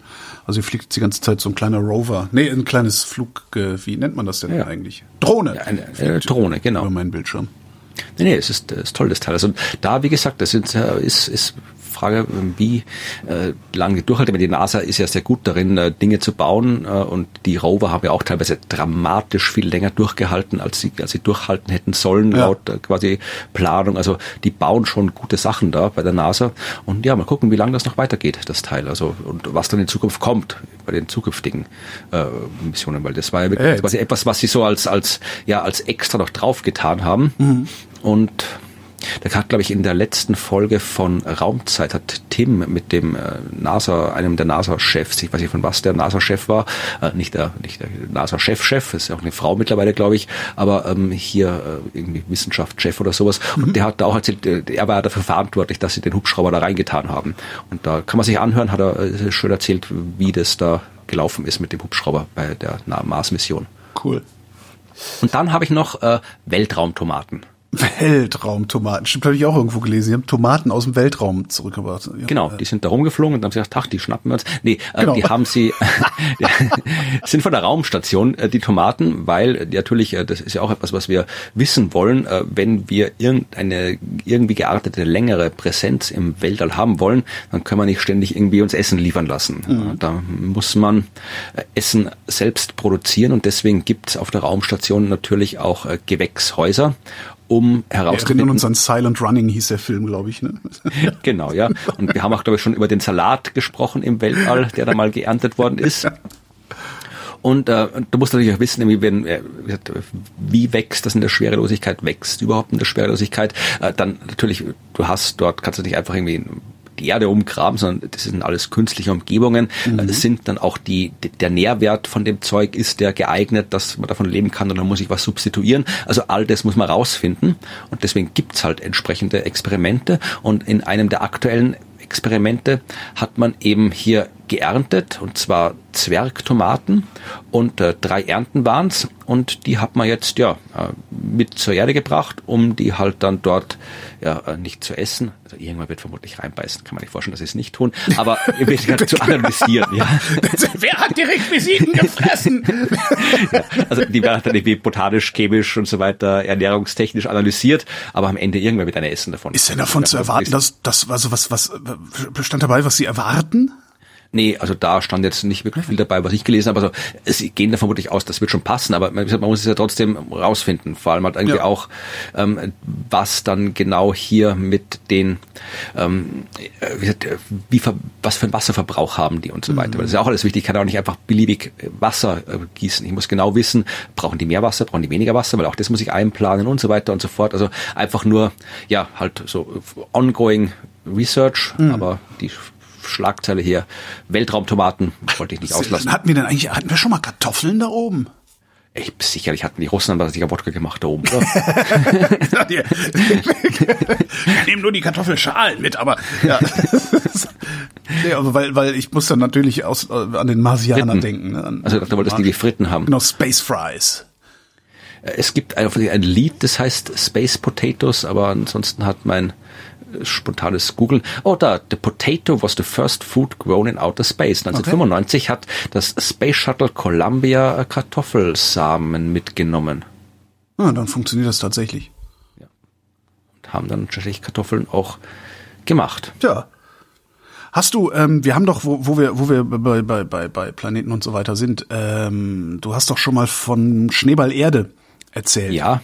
Hast du das mitgekriegt, dass sie, dass sie eine neue Theorie haben, ähm, wie das Leben diesen Schneeballzustand überlebt haben könnte? Ja, ich glaube, ich habe die Schlagzeile gesehen, ich habe sich im Detail gelesen, aber ich nehme an, dass äh, Sie vermutlich drauf gekommen sind oder spekuliert haben, dass halt ja nicht alles gefroren war. Meine, Exakt, war also es ist, ähm, dass nicht alles gefroren war, das, das, das, die Theorie sagt ja sowieso, naja, um den Äquator ja. herum, äh, da scheint der Schneeball Erde nicht gefroren gewesen zu sein. Tatsächlich ist, scheint es so zu sein, dass der Schneeball Erde auch noch weiter nördlich äh, eisfreie Zonen hatte. Und zwar auf Höhe des Mittelmeers haben sie in China äh, Fossilfunde gemacht, die darauf hindeuten, dass da eben auch Eisfreiheit, zumindest teilweise Eisfreiheit geherrscht haben muss. Ähm, und dass da dann ja noch eine, eine noch etwas größere Chance gewesen ist, äh, dass das Leben überlebt. Ja. ja, und wieder stellen wir fest, die Geologie hat keine Ahnung.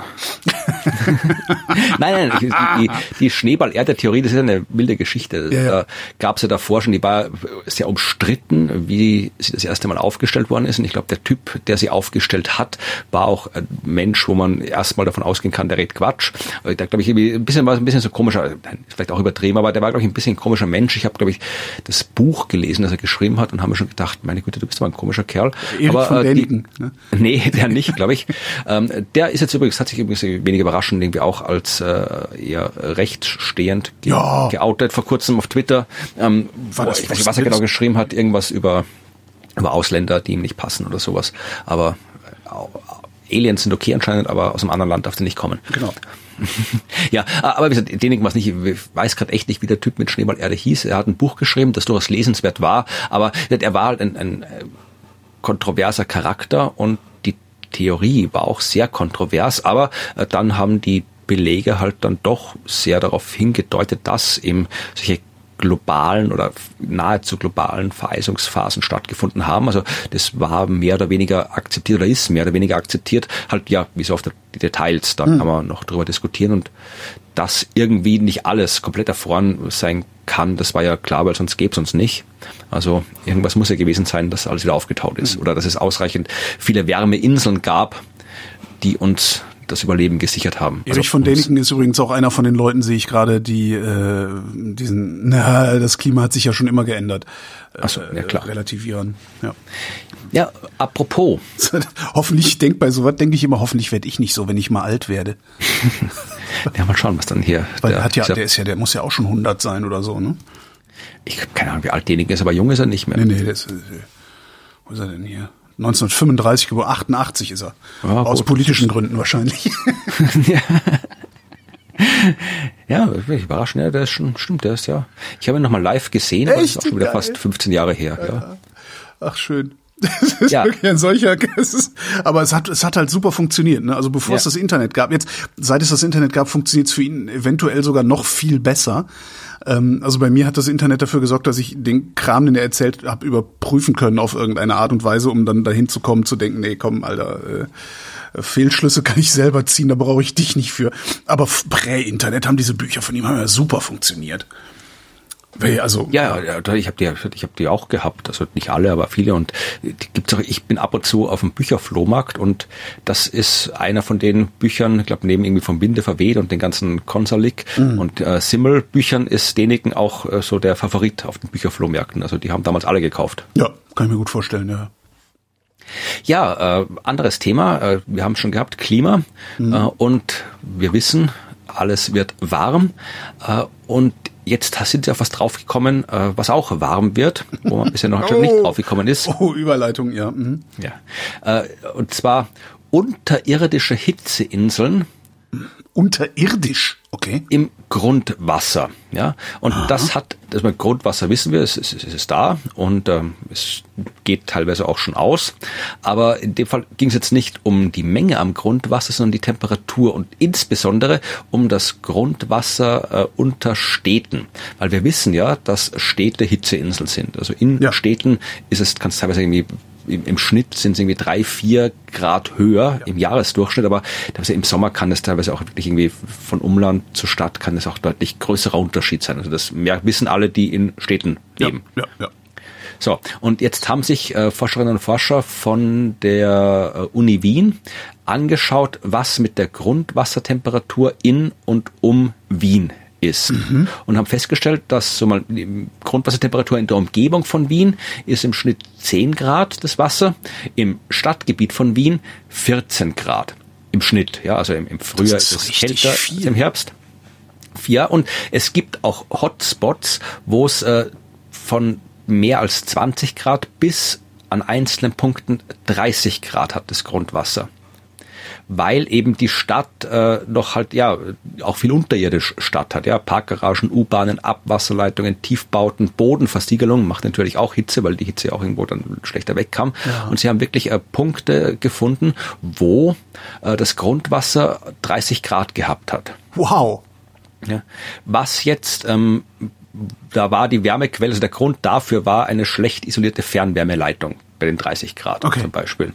Ja, und ähm, das ist jetzt, ähm, ähm, kann man sich sagen, okay, äh, im Prinzip ist es ja wurscht, äh, welche Temperatur das Grundwasser hat, solange es da ist.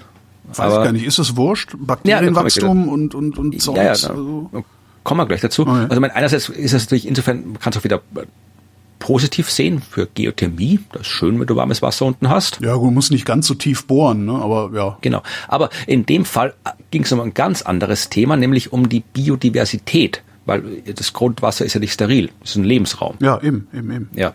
Und äh, die haben sich jetzt den, den Lebensraum Grundwasser reingeschaut, mhm. äh, angeschaut und halt festgestellt, dass ähm, da die Erwärmung natürlich so wie bei allen anderen Ökosystemen nicht gut tut weil die Organismen mehr Sauerstoff brauchen, wenn sie, wenn es wärmer wird und äh, Sauerstoff in wärmeren Wasser schlecht sich äh, schlechter löst als im kälteren Wasser. Das heißt, die haben halt äh, weniger Sauerstoff zur Verfügung. Das heißt, die höher entwickelten Lebewesen, so Krebstierchen und so weiter, die verschwinden.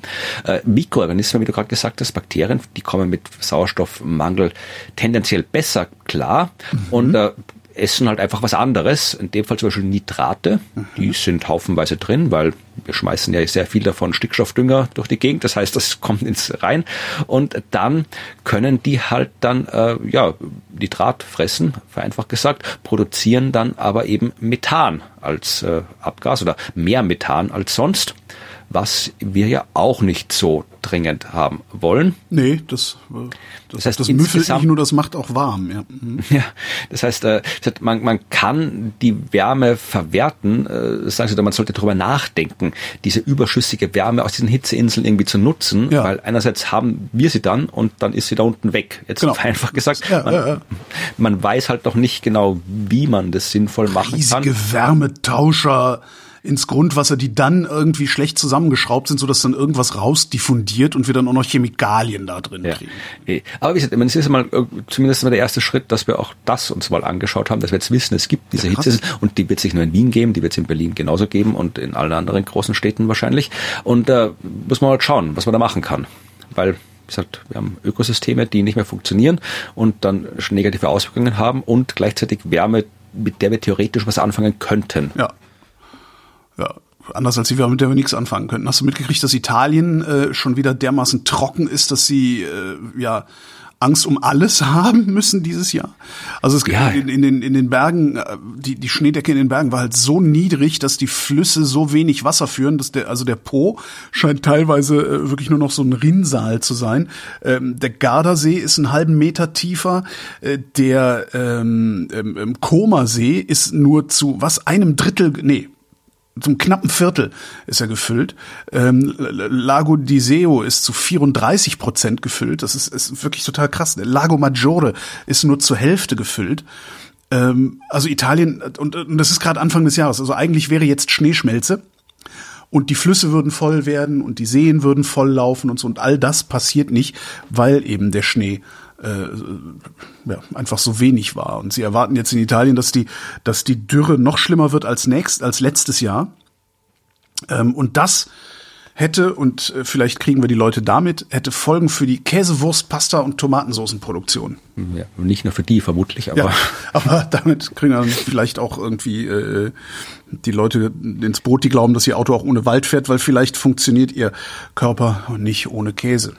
Ja, das wird noch hässlich, weil wie gesagt, Spanien ist ja auch schon, irgendwie haben auch schon Temperaturen Stimmt, 30 ja. Grad und so weiter. Und wie gesagt, wir haben jetzt hier ähm, April und oder vielleicht schon Mai, je nachdem wann das jetzt hier gesendet wird, diese Folge. Aber ja, es ist noch nicht Hochsommer, der ja. kommt erst noch. Ja. Und das wird, das wird hässlich werden. Also auch gerade nicht jetzt bei uns in Europa, Indien, ich glaube, die haben jetzt schon massive Hitzewellen, wie sie sie sonst im Sommer nicht, nicht haben. Über, über 40 Grad, ne, 41 Grad oder sowas haben die jetzt schon, ja.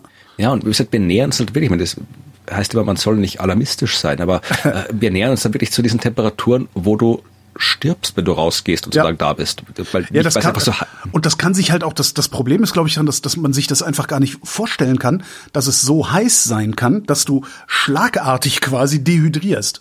Ja, das hat also nicht nur mit der Hitze an sich zu tun, weil du kannst auch in die Sauna gehen, ohne zu sterben, sondern mit der Kombination äh, von Hitze und Luftfeuchtigkeit, wie die, die Wet Bulb Temperature heißt es. Ah, okay. Wo, wo dann irgendwo so ein Sättigungspunkt erreicht ist, mhm. der halt von Luftfeuchtigkeit und Temperatur abhängt und wo du halt dann einfach nicht mehr schwitzen kannst. Der Körper ja. kann die Temperatur nicht mehr abgeben und du, ja, irgendwann, wenn. Du verkochst dann sogar, ne? Du genau. dehydrierst nicht, du verkochst. Genau. Ja. Das, ich finde das absolut total unvorstellbar. Wahrscheinlich muss man das selber mal irgendwie erlebt haben knapp dem Tode entronnen sein, um das überhaupt ja, zu begreifen, das, was das heißt, so viel Hitze. Ja. Ja. Und das ist aber genau das, wenn das steht auch im IPCC-Bericht drinnen, dass es halt dann wirklich, ja, in Zukunft gibt's halt dann tatsächlich Bereiche, äh, wenn jetzt die, die Klimadinge so weiterlaufen wie bisher, dass wir dann Bereiche auf der Erde haben, so um den Äquator herum, wo das halt der Dauerzustand ist. Das ja. ist dann quasi unbewohnbar und ja. äh, punktuell durchaus auch anderswo. Ja. Und das, das wird, ja, ich weiß nicht, wenn, wenn nichts passiert, dann wird das passieren. Das, es passiert ja nichts, wenn wir mal realistisch sind. Ne? Also ich glaube, ja. habe ja das Gefühl, dass die, dass die Industrienationen ähm, mittlerweile äh, Klimaschutz äh, aufgegeben haben und äh, nur noch über Klimaanpassung sich Gedanken machen. Das ist ich so mein Eindruck. Hat, ich glaube, das hat unser Kanzler in Österreich auch, glaube ich, wortwörtlich fast so gesagt. Ja. Also wir, das andere ist schon egal, wir schauen jetzt auf Anpassung, ja. abgesehen davon, dass er irgendwelche bescheuerten Klimabücher ja. zitiert. Aber äh, da gibt es auch Wissenschaft dazu. Ja. Es hat das, ähm, wie heißen die, das Umweltbundesamt, Umweltbundesamt in Österreich hat einen Bericht äh, herausgegeben, heute oder gestern, mhm. und äh, das gemacht, was ja Klimaforschung und so weiter immer wieder mal macht, nämlich äh, zu schauen, was äh, sind die offiziellen Ziele, die Länder so haben, ah. was äh, ist der Status quo, was sind die Maßnahmen und wenn man das entsprechend ja modelliert und in die Zukunft fortschreibt, wie passt das zusammen? Zum mhm. Beispiel, dass die EU 2050 ähm, ja, Klima äh, netto null sein will und sowas. Also das kann man sich anschauen. Wir wissen äh, aus den diversen äh, Berichten des IPCC, dass die aktuellen Maßnahmen, die die Länder so gesagt haben, dass sie tun wollen, nicht ausreichen, um die Pariser Klimaziele zu erreichen und dass das, was die Länder tun, nicht mal das ist, was sie gesagt haben, was sie tun, was nicht ausreicht. Ja, mhm. also äh, da passt eh alles nicht, aber das ist jetzt speziell für Österreich. Und in Österreich, äh, ja, da ist das Auseinanderklaffen sehr extrem. Also Österreich ist äh, so wie vermutlich Deutschland auch. Also da, da sinkt nicht viel und speziell äh, beim Verkehrssektor sinkt nicht viel. Und der Verkehrssektor in Österreich, der ist wirklich einer der, der größten äh, Emittenten. Wir sind, glaube ich, wir, der ist, glaube ich, in den letzten Jahren konstant gestiegen oder so. Mhm. Also da passiert nicht viel. Und jetzt haben sie angeschaut, okay, äh, wir prognostizieren, also wir rechnen das voraus, was äh, gesagt wurde und vergleichen das mit dem, was kommt. Und Österreich, Österreich, wir sind der Klimamusterland, das behauptet unsere Regierung. Wir gucken, alle, alle Länder sind Klimamusterland, wenn weil, du deren Regierungen fragst, ja. Weil wir wollen nämlich im Jahr 2040 schon auf Netto Null sein. Mhm. So, äh, das Problem ist, dass das nicht passieren wird. Ja, also du kannst dir anschauen, die Prognosen.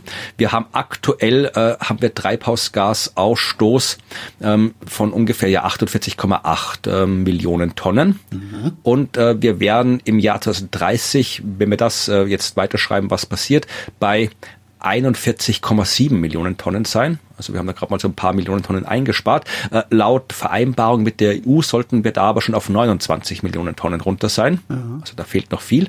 Wenn wir schauen, äh, was wäre denn 2040, äh, wenn Österreich gesagt hat, wir sind auf Netto Null. 2040, äh, mit dem, was wir jetzt tun, sind wir bei 33 Millionen Tonnen Emission.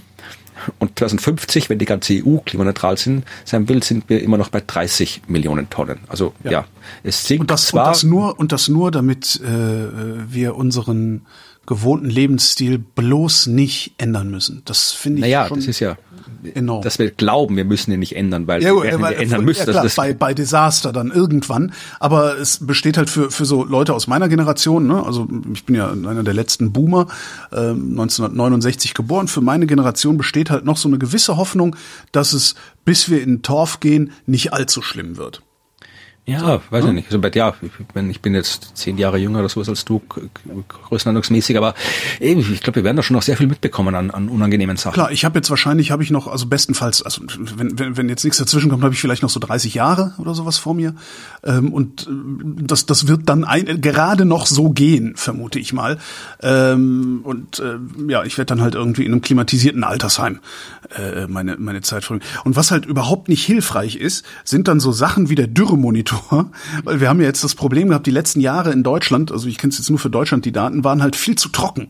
Und äh, der, der Oberboden, äh, das ist der Boden bis 25 Zentimeter Tiefe, der war halt total trocken und ausgedörrt und sonst was. Und jetzt haben wir aber dieses Jahr oder diesen Winter so viel Niederschlag gehabt, dass der Oberboden praktisch, durchfeu praktisch durchfeuchtet ist, praktisch durchfeuchtet, um auch mal klar zu machen, dass ich aus dem Rheinland komme.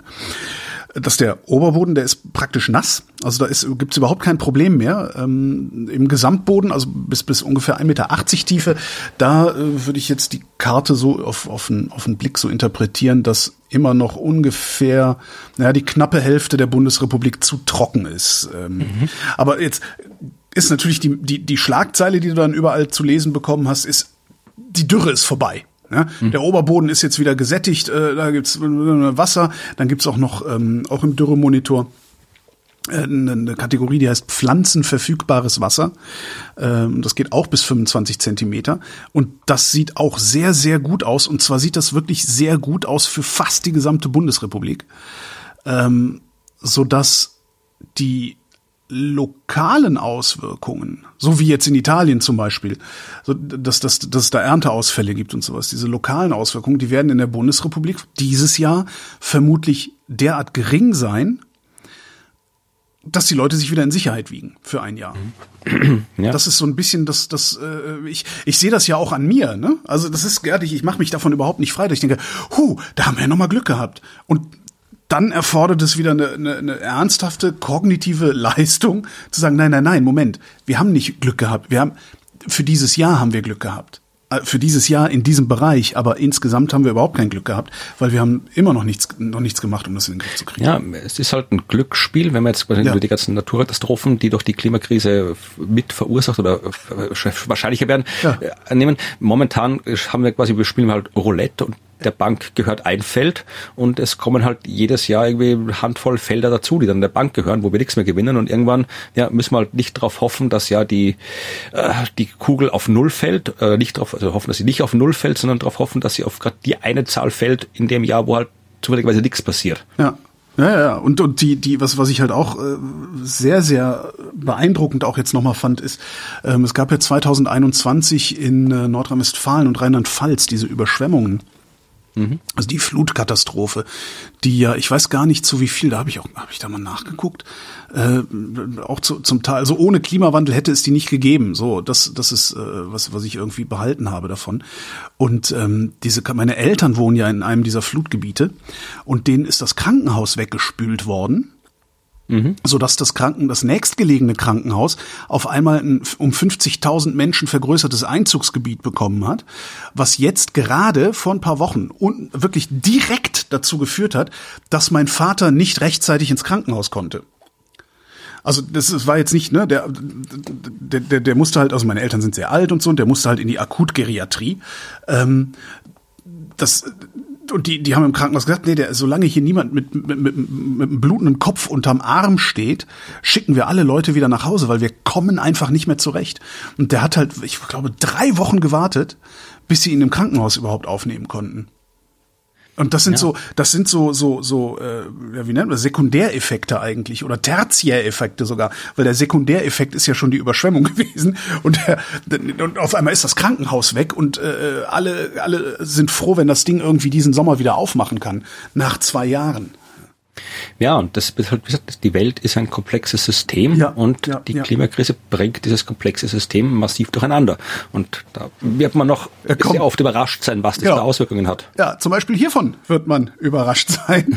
äh, das äh, FSME Risiko, also FSME ist äh, Hirnhautentzündung, die durch Zeckenbisse mhm. ähm, nicht ausgelöst wird, aber da wird ein Virus oder ein Bakterium übertragen, das Hirnentzündungen und Hirnhautentzündungen auslösen kann. Gegen das Bakterium kann man Antibiotika nehmen, gegen das Virus kann man sich impfen lassen und äh, die Empfehlung lautet ab sofort, wahrscheinlich nicht nur hier in dieser Sendung, lasst euch alle gegen FSME impfen, das übernimmt auch die Krankenkasse, denn das Risiko für FSME besteht jetzt bundesweit, weil nämlich der Klimawandel dazu geführt hat, dass äh, die Zecken oder die Zeckenarten, die das übertragen, ähm, über die gesamte Bundesrepublik nach Norden gewandert sind.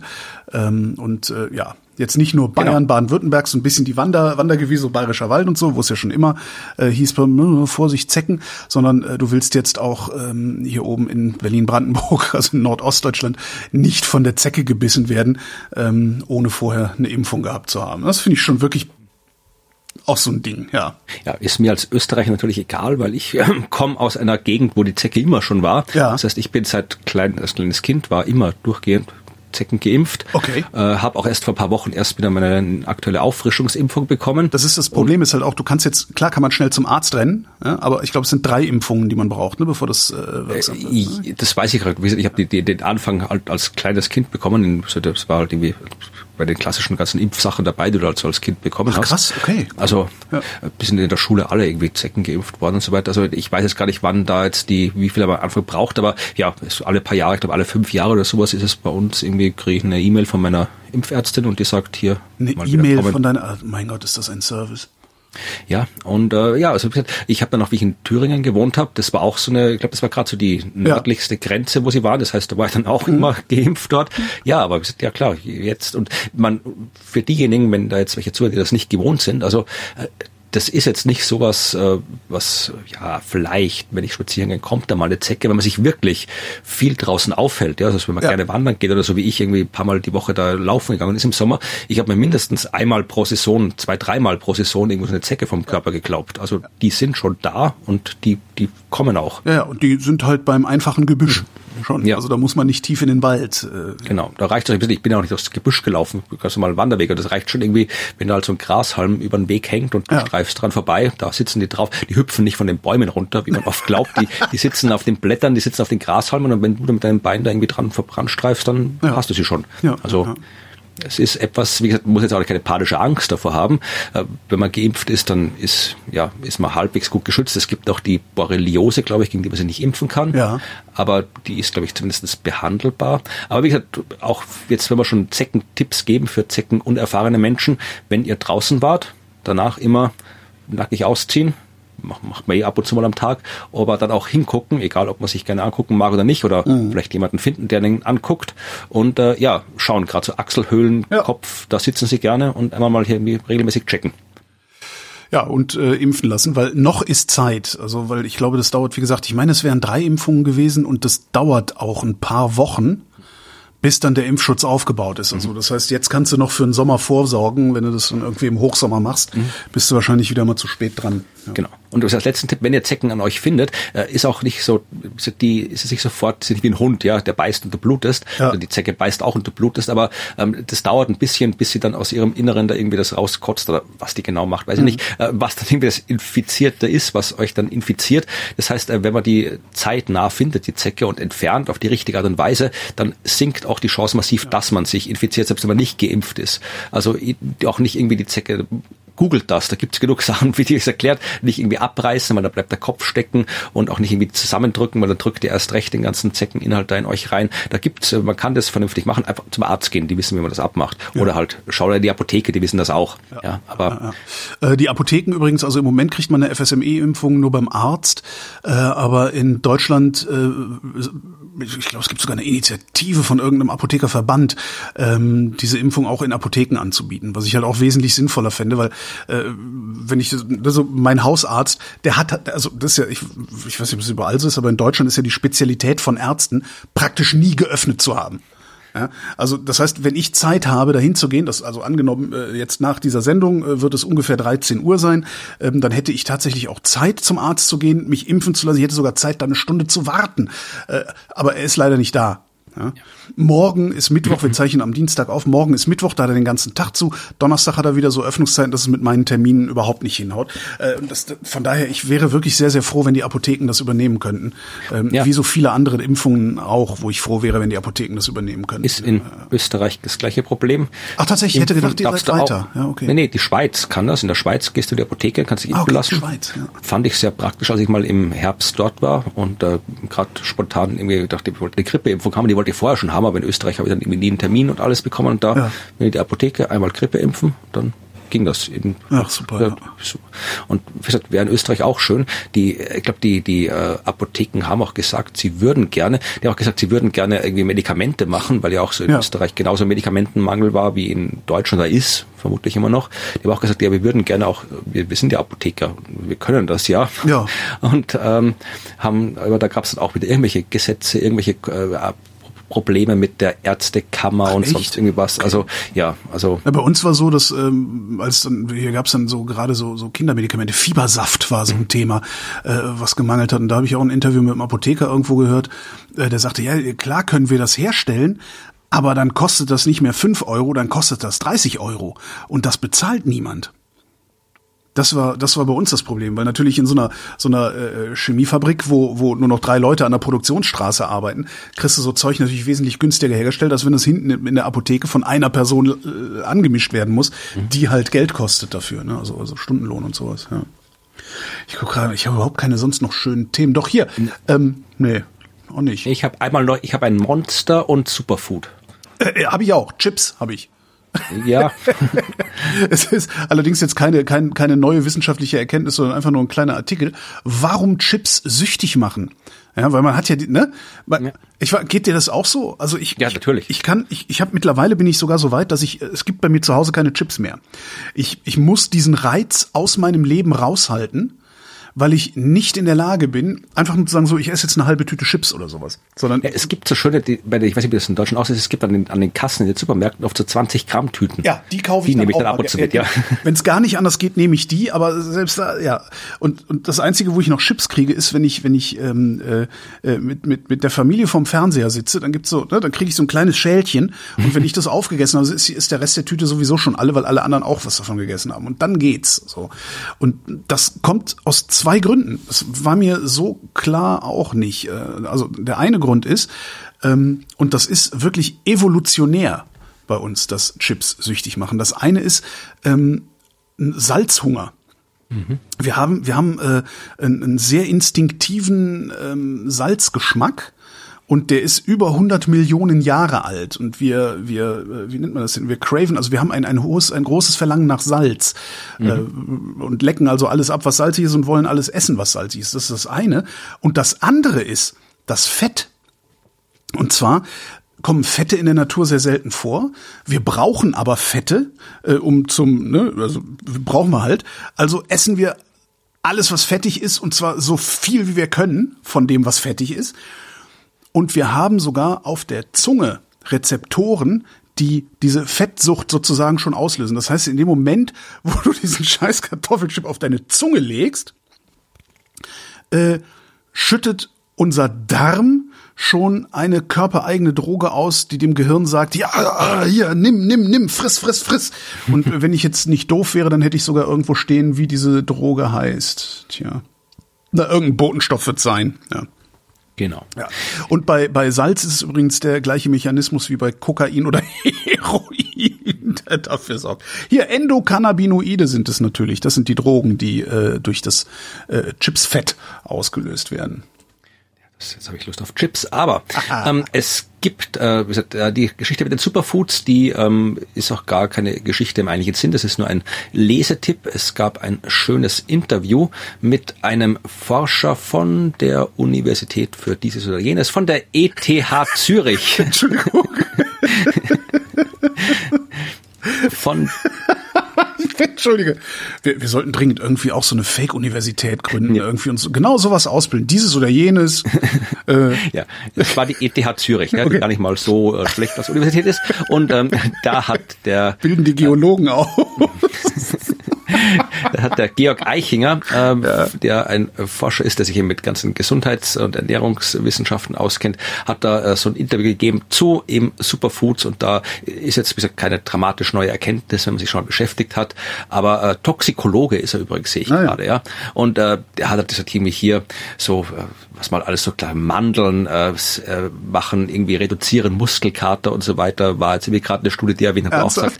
Ja, also äh, Entschuldigung. der sagt halt, ja, das kann sein, aber dadurch wird auch der Trainingseffekt vielleicht verringert, mhm. weil dann die Mandeln irgendwie den oxidativen Stress reduzieren, der für den Muskelaufbau wirklich ist. Und der redet auch über den Wein, also dieser, Mythos, wie Wein gesundheitsförderlich mhm. ist und so weiter. Mhm. Genau. Ja, also ist alles äh, sehr ist ein kurzes Interview, wenn man mal so fünf Minuten Zeit hat, kann man sich das durchlesen. Äh, fand ich ganz interessant hier so einmal, einmal ganz kurz alles über Superfoods und ich bin auch, weiß ich, Superfoods, ich finde das auch lächerlich. Ich, das ist doch, also ich kann mir jetzt nicht vorstellen, dass in diesem Artikel irgendein anderes Fazit gezogen werden kann, als das ist alles Quatsch, was sie euch erzählen.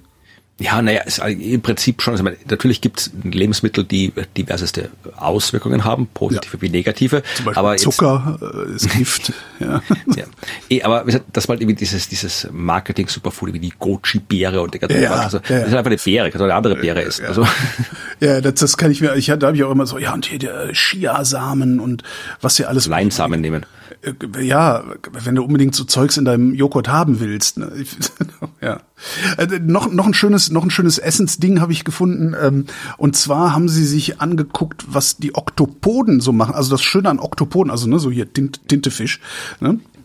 Äh, die haben ja, was, was, warte mal, was haben die?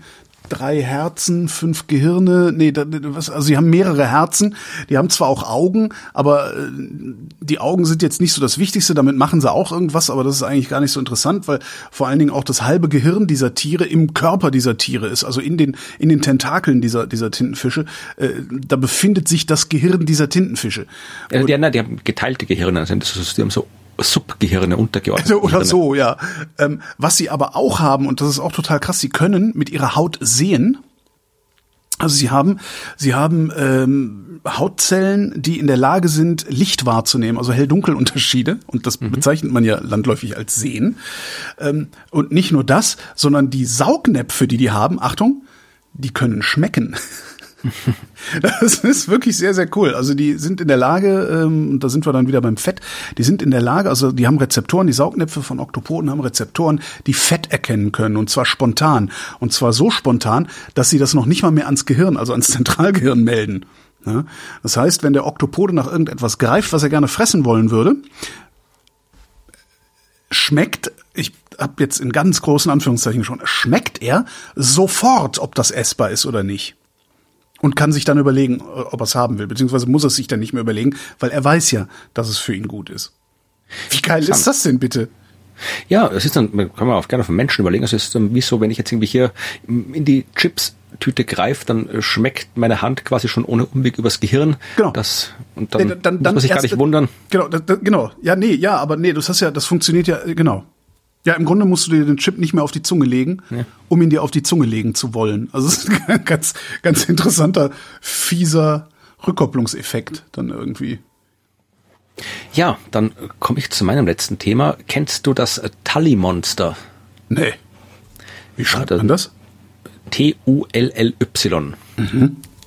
Nie gehört. Und, ja, äh, es heißt offiziell Tullimonstrum gregarium. Mhm. Und äh, ja, es ist ein sehr, sehr mysteriöses Tier. Ähm, es ist vor 300 Millionen Jahren lebendig gewesen. Also nicht das eine, gibt es mehrere davon, damals gab es auch mehrere davon. ja, also nee, es entdeckt hat ein gewisser Herr ähm, ähm, äh, Tully, Francis und dann Tully. sofort ausgerottet, weil es ja nur eins davon gab. Ne? Nein, also das war 1958 war das war ein Fossiliensammler, Francis Tully, mhm. äh, da in dieser berühmten Fossilienstelle ähm, äh, in Mason Creek in Illinois, äh, aus dem Carbon sind da Fossilien und der hat halt da Fossilien gesammelt und hat dieses Tully-Ding gefunden, hat dieses Ding gefunden und hat es ins äh, Museum für Naturgeschichte in Chicago gebracht und ja, niemand hat gewusst, was das für ein Vieh sein soll. Also niemand konnte es irgendwie klassifizieren interpretieren, beziehungsweise halt irgendwie in dem bestehenden, ja, Baum der Arten, wenn man so will, einordnen. Also sagen, okay, das ist irgendwie das Teil, das ist, hat sich aus dem entwickelt und aus dem haben sich die entwickelt. Also was man also macht mit Fossilien, wo man sagen kann, okay, das war jetzt der Vorläufer der Vögel und sowas, also kannst du normalerweise einordnen. Und da hat eben keiner gewusst, wo man das einordnen soll, dieses Ding, und hat es dann halt irgendwie ja Mr. Tullys Monster genannt, weil halt, ja, weil es also nicht jetzt, weil es so arg war, sondern weil es halt irgendwie ja, schlecht zu bestimmen war, obwohl es eigentlich auch arg war. Ja, also es war, äh, ein, ein, wenn du dir so, so Rekonstruktionen anschaust, obwohl niemand genau weiß, wie das ausschaut, es ist irgendwie so, ja, ist hinten ist es irgendwie so eine Art Tintenfisch, vorne hat es irgendwie so eine Art Greifarm mit Scheren I. und Mund dran. Also es. Äh, das sieht aber wirklich ein bisschen unangenehm aus. Ja, also ist irgendwie so 40 Zentimeter maximal lang.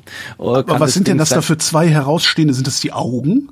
Ja, vermutlich sind das Augen. Krass. Links und rechts so Stielaugen, mit denen es guckt. Und äh, ja, also so rekonstruiert man es halt. Und das Problem ist ja, das war halt, weil man das in den 60er Jahren, hat man nicht, 50er Jahre hat man es gefunden, 60er Jahre untersucht, hat nicht rausgewusst, was es ist. Mhm. Man hat schon mehrere Fossilien gefunden mittlerweile, ja, ähm, 153. Und es wurde dann mittlerweile eben auch äh, offiziell äh, Tulli Monstrum Gregarium genannt. Mhm. Ähm, weil ja, hat dieses Tully-Monster halt dazugetan. Und ja, es weiß bis heute keiner, wo das dazugehört. Also man hat äh, bisher äh, gedacht, äh, dass es ein Vorfahre quasi so zwischen den kieferlosen Fischen, mhm. neun Augen sind offensichtlich kieferlose Fische und Fischen mit Kiefern ist. Also da gab es so eine fossile Lücke, da hat man nicht genau gewusst, was da dazwischen ist, zwischen den Fischen ohne Kiefer und Fischen mit Kiefer. Da haben wir gedacht, hier dieses Tully-Monster passt da rein.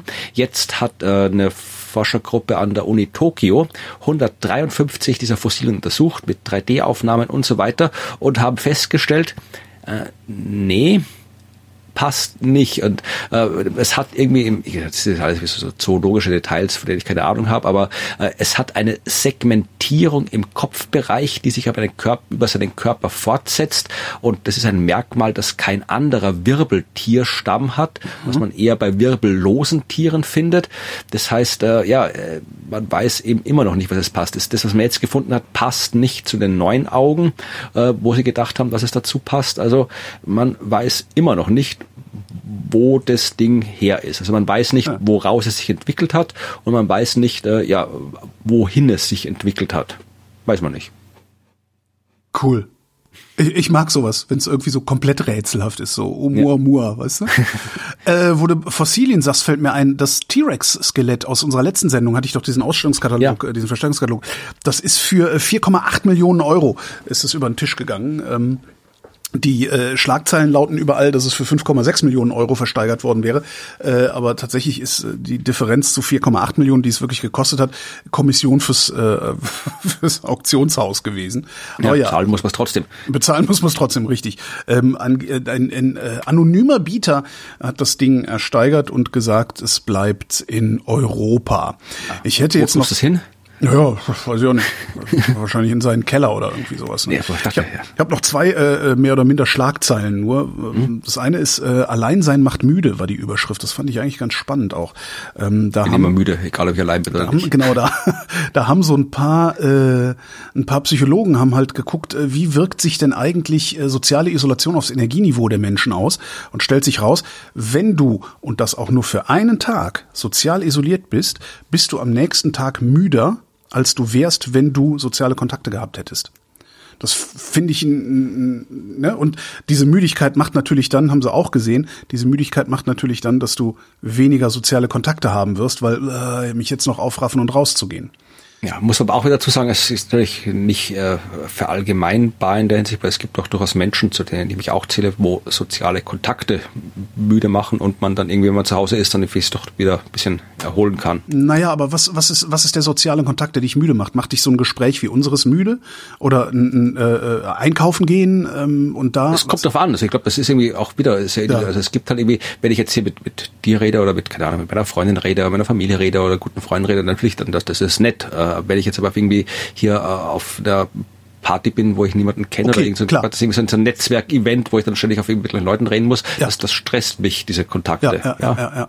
Aber äh, ich, ich denke mal, dass das tatsächlich dann auch, das geht daraus jetzt tatsächlich nicht, nicht hervor. Ich denke, dass es da auch wirklich um die positiven sozialen Kontakte geht, ja. aus denen du auch, okay. auch, wirklich irgendwie Freude ziehst oder weiß der Geier irgendwas ziehst. Also das würde ich jetzt schon mal erwarten. Ähm, ja, und das, das ist halt ein, äh, ähm, ja, ein, im Grunde sich, sich, wie nennt man das, ein sich selbst verstärkender Kreis. Äh, ne, du wirst müde, du machst weniger soziale Kontakte, das macht dich müder und am Ende erhöht es dein Demenzrisiko, selbstverständlich. Und dann habe ich noch was Schönes gefunden zum Thema Demenzrisiko. Ähm, Nimmst du gelegentlich osmotische Laxantien zu dir? Äh, jeden Tag so Frühstück. Ich habe keine Ahnung, was das Zeug ist. Was ist das?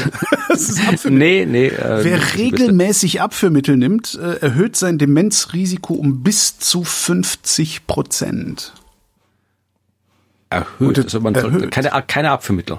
Also lieber keine Abführmittel nehmen, sagen sie auch, lieber keine Abführmittel nehmen, sondern ähm, erstmal damit arbeiten, die Ernährung umzustellen. Vielleicht hilft das dann auch schon äh, bei der Verdauung. Aber das fand ich irgendwie schon sehr spektakulär. Also bis zu 50 Prozent. Ne? Du musst dann halt auch über lange Zeit und äh, äh ja. Und, Ich habe äh, wissentlich, glaube ich, noch nie Abführmittel genommen. Ich überlege gerade, habe ich das schon mal? Ich glaube auch noch nicht, nee. Also so hier, äh, äh, wie heißt denn dieses, dieses Zeug, was die Verdauung einfriert, ne? Dass du das, ähm, Das nicht, nee, auch nicht. Also ich habe halt irgendwie oft mal irgendwie so Zeug genommen, also nicht genommen, ich habe keine Ahnung, wie hier, weil nichts anderes zu Hause Doch, war, klar. irgendwie ein halbes, ein halbes Kilo äh, Pflaumen gegessen und dann noch eine Flasche Cola getrunken hinterher, das ist auch abgeführt. Aber das ist ja dann die Ernährungsumstellung auch auf eine Art irgendwie. Nee, ich habe, hast du schon mal eine Darmspiegelung gehabt? Ähm, ja, die habe ich gehabt. Stimmt, stimmt, stimmt, da hast du so Zeug, ja klar. Da hast ja, du dieses ja. Abführmittel, das halt so krass ist, dass man es vielleicht auch verdrängt und sich darum dann nicht mehr so Ja, gut nee, das habe ich gehabt, da hast du recht, ja.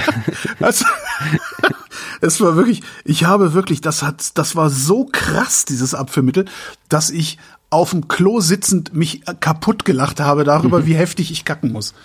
Ja, naja, jedenfalls äh, erhöht das das Demenzrisiko. Mit anderen Worten, Kacken macht doof. Und das ist doch ein schönes Fazit dieser Sendung. Ja. Florian Freistetter, ich danke dir. Ich danke dir, Holger. Und wir danken euch für die Aufmerksamkeit. Wer redet,